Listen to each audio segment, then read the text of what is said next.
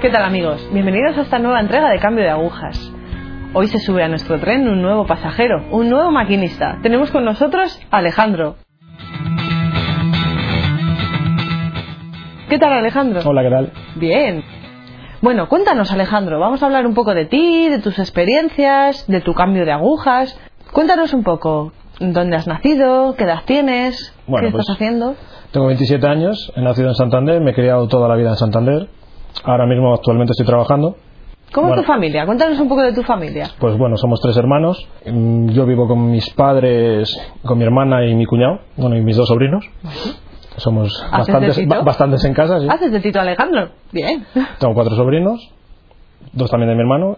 Cuéntanos un poco, por Sí. ejemplo, cómo es tu familia, en el sentido de si tú has tenido una educación católica dentro de casa o si simplemente, bueno, pues te enviaron a un determinado colegio y allí recibiste ese tipo de educación. Cuéntanos un poco este tema. Bueno, pues mis padres cuando eran jóvenes siempre se han tenido relación también con el mundo religioso. Eh, lo que pasa es que ellos poco a poco, pues bueno, se han ido no separando, pero sí, bueno, enfriando un poquitín la situación.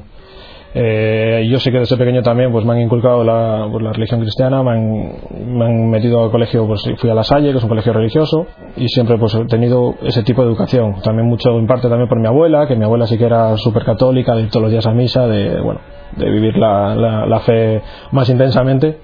Y yo he recibido, pues bueno, de pequeñito esa, esa educación. ¿Quién te enseña las primeras oraciones? ¿Es tu abuela? ¿Es en casa?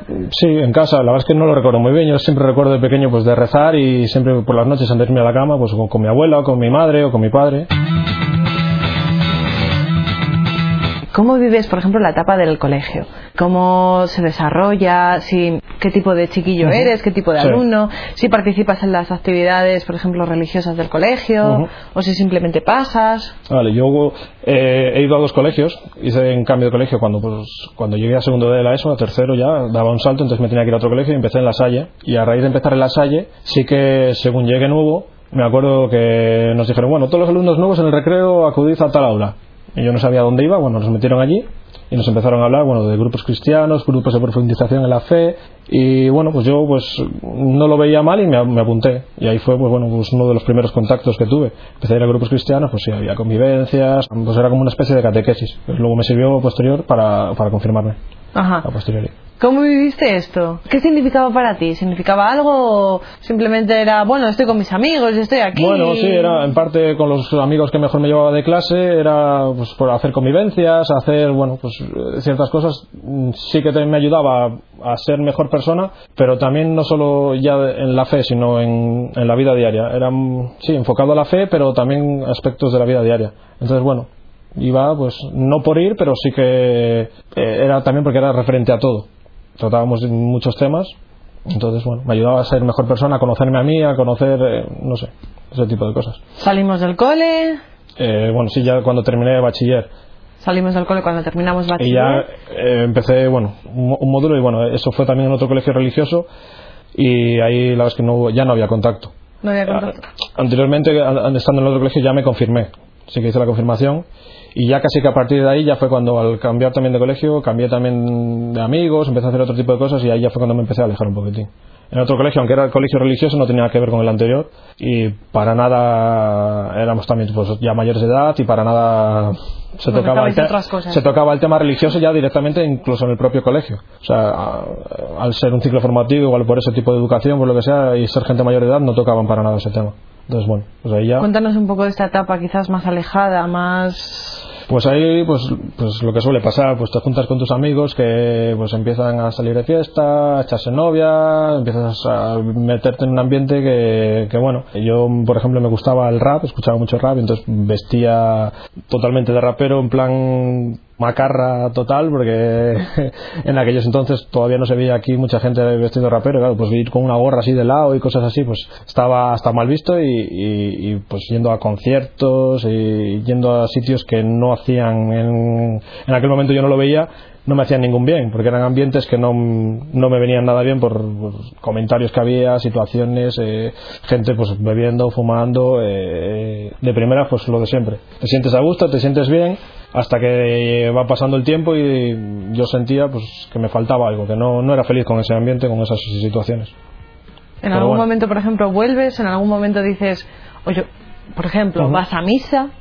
Mm, alguna vez mm, con mi abuela, con mi abuela, bueno, Sí. el tema es que claro, falleció mi abuela va a hacer tres años, entonces claro, a raíz de fallecer mi abuela ya sí que nada, lo justo para pues, bodas, bautizos y comuniones, como se suele decir, poco más. Entonces, eh, ahí sí que me separé bastante. Sí que yo a nivel particular, algún día, pero más de manera egoísta, rezaba cuando necesitaba ¿Alguna cosa? pedir algo, efectivamente, Sí. pero nada más, hasta ahí. Alejandro, eh, el tema rap, el tema rapero tiene una serie de estilismos. Sí, Tú ibas eh, siguiendo todos esos tipos. sí, al máximo además. Cuéntanos un poco cómo seguías al detalle. Cuéntanos un poco, por ejemplo, cómo seguías todo este estilismo. Pues, pues después de ponerme pañuelos en la cabeza, gorras del lau, pendiente, todo tipo de sellos en las manos, eh, cadenas, los rosarios les usaba para llevar en el cuello. O sea, llevabas rosarios. Llevaba rosario y claro, ahora en aquel momento no le daba importancia, ahora me doy cuenta de qué es lo que estaba haciendo. Vale, el tipo de letras a veces de las canciones de rap las letras de son las un canciones, poco pues sí, todo incita sexo, violencia, eh, contra la iglesia a tope, contra los curas. Y claro, yo en aquel momento pues no me daba cuenta, ya a mí me gustaba por- y ya está, era feliz con eso. Vale, tú aquello, eso, ¿eras feliz?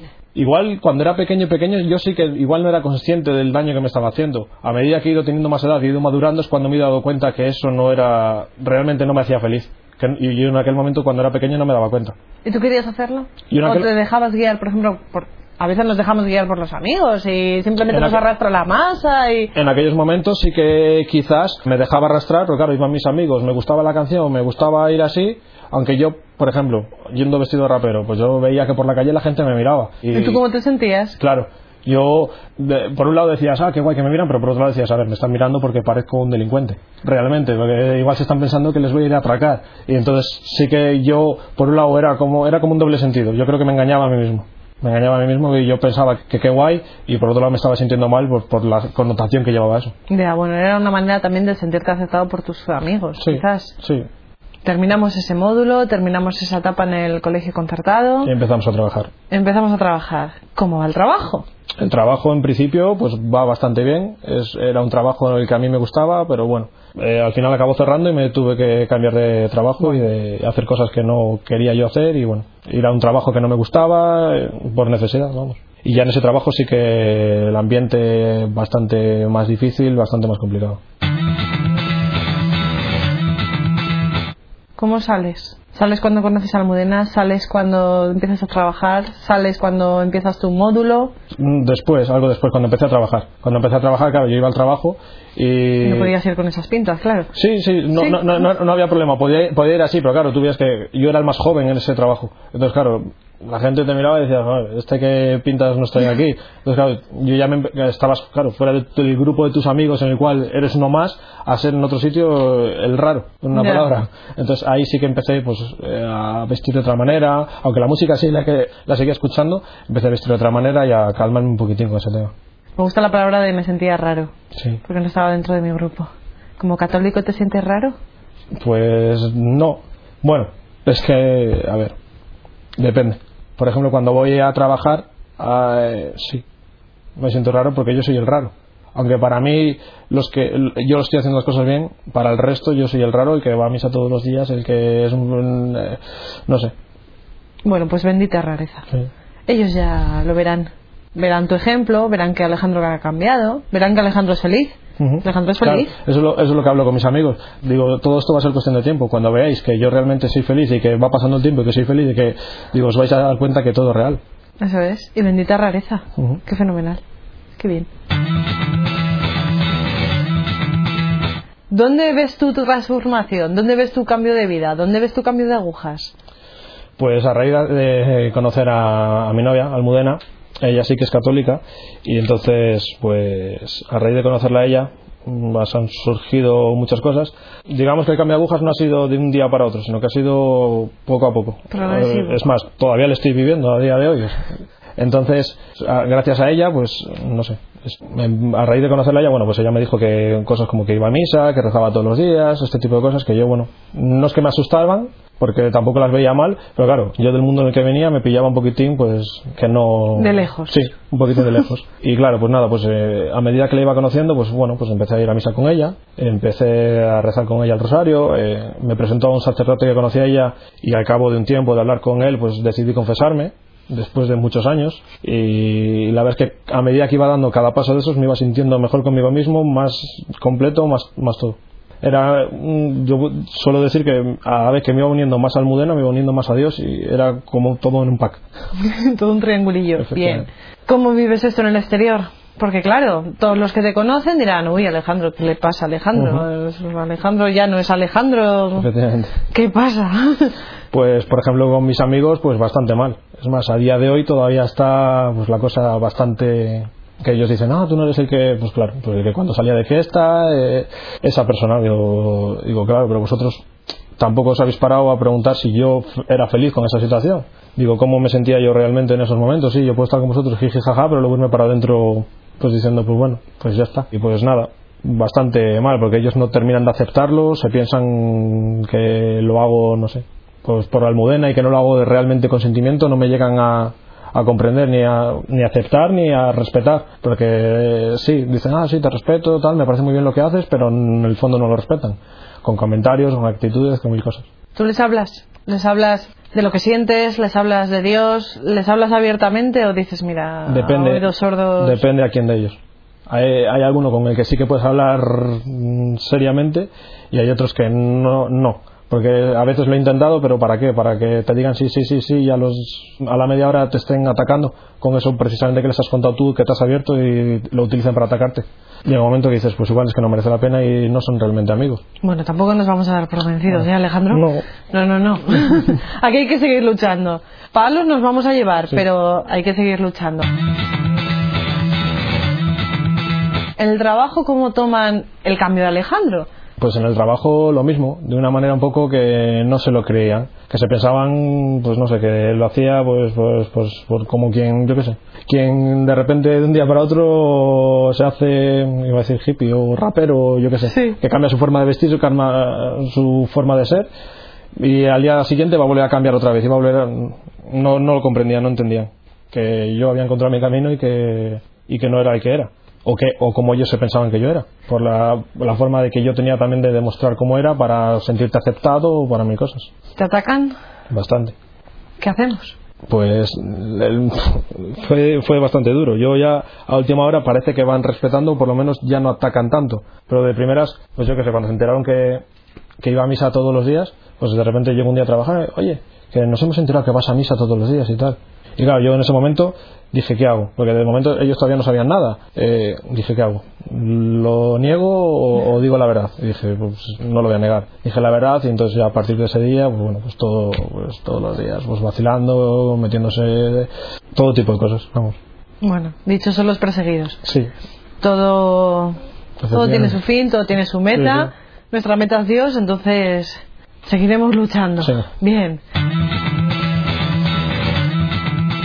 Hábleme un poco de Almudena. Bueno, pues Almudena, pues para mí eh, es la persona más importante de mi vida, porque es la que me ha ayudado a ver todo este camino.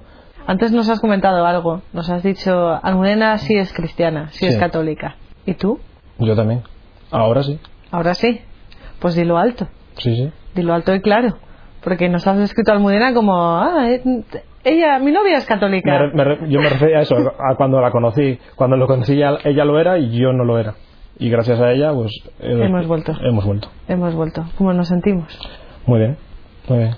La verdad es que me siento pleno, lleno. Antes sentía eso, que me faltaba algo que... No sé cómo explicarlo. Y ahora me siento... Antes sentías un vacío. Sí, quizás, sentía un vacío, un- efectivamente, sí. Y ahora como llenas ese vacío con Almudena, llenas ese vacío con la oración. Háblanos un poco, por ejemplo, más que nada para que sirva de ejemplo a los que nos están viendo, porque a veces no saben cómo reengancharse otra vez. ¿Cómo llenas ese vacío? Sabemos que con Almudena, pero cuando dices, pues hago oración o voy a misa todos los días. ¿qué es lo que más te llena? ¿Qué es lo que más influye sobre ti, sobre tu persona, para que tú puedas decir, jolín, soy, soy católico? Sí. Bueno, pues eh, intento realizar oración todos los días, por ejemplo, haciendo las lecturas del Evangelio, del Evangelio diario, con un librito que hay. Entonces eso, por ejemplo, me ayuda mucho, porque ya, por ejemplo, si al día siguiente vas a misa, eh, no es estar en misa y estar, bueno, ya todo lo que está diciendo el sacerdote, pues ya te suena, ya lo has oído, entonces te llena, o sea, lo escuchas mejor y lo entiendes mejor y te ayuda en ese sentido a, a comprenderlo mejor y a, y a- y a llevarlo hacia tu persona y hacia tu vida, a interiorizarlo. ¿Cómo se la han tomado en casa? ¿Cómo te ven ahora? ¿Cómo No. ven al nuevo Alejandro? En, en casa la verdad es que tampoco ellos notan tampoco gran cambio respecto a mí. Sí, bueno, pues ven que voy a misa y este tipo de cosas, pero nada más. O sea, yo en el fondo en casa siempre he actuado igual. Ellos me conocen, saben cómo soy. En casa no hay, no hay, no ponen ninguna prueba. Al Sí. contrario, ¿Y de cara al futuro? ¿Modena? ¿Sí? ¿No? ¿Un matrimonio cristiano? por supuesto. bueno, Dios dirá, Dios dirá, ¿eh? Dios dirá. Que a veces igual, igual nos lleva por otros caminos, acabas de sacerdote, Alejandro, quién sabe, o de hermano por ahí en las misiones. A ver, Dios dirá. Alejandro, ¿cómo notabas tú que Almudena iba sembrando en ti esas pequeñas semillitas de Dios? ¿Cómo empezaba todo? Bueno, pues casi que fue desde el primer día que, de los primeros días que hablábamos. Ella me mandó un enlace a un vídeo, que era pues una charla de una pareja eh, en Estados Unidos, creo que era, en el cual hablaban, pues bueno, cómo vivían su noviazgo de manera pues casta hasta el matrimonio. Y entonces ya yo a raíz de ver ese vídeo ya algo algo pasó en mí. Algo cambió. algo cambió. Algo te removió. Yo, yo noté que dije, efectivamente, estaba de acuerdo con todo lo que decían y, y- me arrepentía de muchas cosas que yo había hecho hasta ahora. Porque ya no, lógicamente ya no hay marcha atrás, ya estaban hechas. Y ahí empecé a, valorar muchas otras cosas y a, a darme cuenta realmente de qué era lo importante. Eh, seguía pues eso hablando con ella y no sé pues por ejemplo pensamientos que yo había tenido pues también ah, sobre ese vídeo y ya sobre más cosas en cuanto a la fe eh, yo que sé quedaba al día siguiente con ella hablaba y justo lo que yo había pensado lo había pensado ella también y habíamos llegado a la misma conclusión y encima más casualidad todavía que íbamos a misa y el sacerdote el evangelio de ese día trataba sobre eso que habíamos estado hablando Bien, O bien. sea, para mí eran todo como señales, como diciendo, estás ahora mismo yendo en el camino correcto. Mm, Era como, no sé, todo que se me iba iluminando el camino hacia donde tenía que ir y donde tenía más sentido en mi vida, donde tenía sentido en mi vida. Bien, Dios te iba poniendo así como velitas en el camino y tú... Sí, sí, además es que yo alucinaba, digo, no puede ser, digo, porque una vez es casualidad, dos, tres, pero cuando pasaba siempre durante mucho tiempo, digo, es que esto no es casualidad, esto no es casualidad. No, eso es que vas de la mano de Dios. Gracias, Almudena, claro que sí.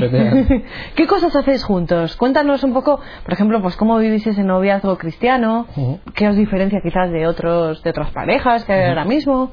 Pues por ejemplo así diferencias importantes pues lo que acabo de decir de- sobre la castidad. Pues, yo pues todos mis amigos pues viven con su novia mantienen relaciones y Almudena y yo yo hasta que no conocí a Almudena no lo tenía claro pero a raíz de conocerla a ella ver ese vídeo y hablar mucho pues mm, algo cambió en mí otra vez.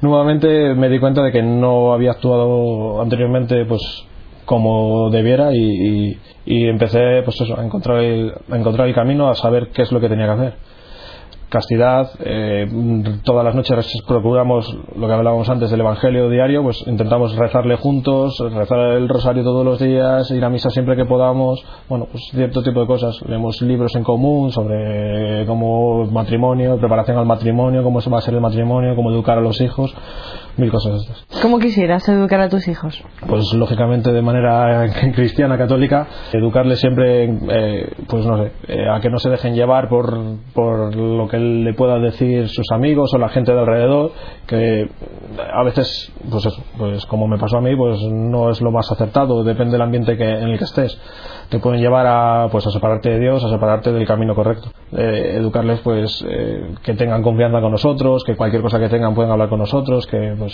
educarles en la fe que recen todos los días a que tengan a, pues, a Dios como un padre ¿Habláis con algún tipo de sacerdote? ¿Habláis...? Sí, vamos, eh, solemos tener pues al mes que solemos quedar una vez, a veces separados, a veces juntos, todo también de cara a mejorar nosotros como personas, eh, en preparación para el matrimonio, pues bueno, este tipo de cosas. Bien. Bueno, Alejandro, nos tenemos que ir yendo. Tenemos que parar en la siguiente estación. A ver si hace bueno, a ver si hace malo. ¿Qué más nos da? Me encanta ser rara. ¿A ti te gusta ser raro? Sí. A mí me encanta ser rara. Me encanta ser rara. De verdad, amigos, que me encanta ser rara. Y Alejandro le encanta ser raro. Es que es una maravilla. Nos despedimos. Bendita rareza. Bendita rareza la de ser hijo de Dios. Bendita rareza la de sentirse realmente amado y abrazado por Dios. Benditos seamos todos. Gracias.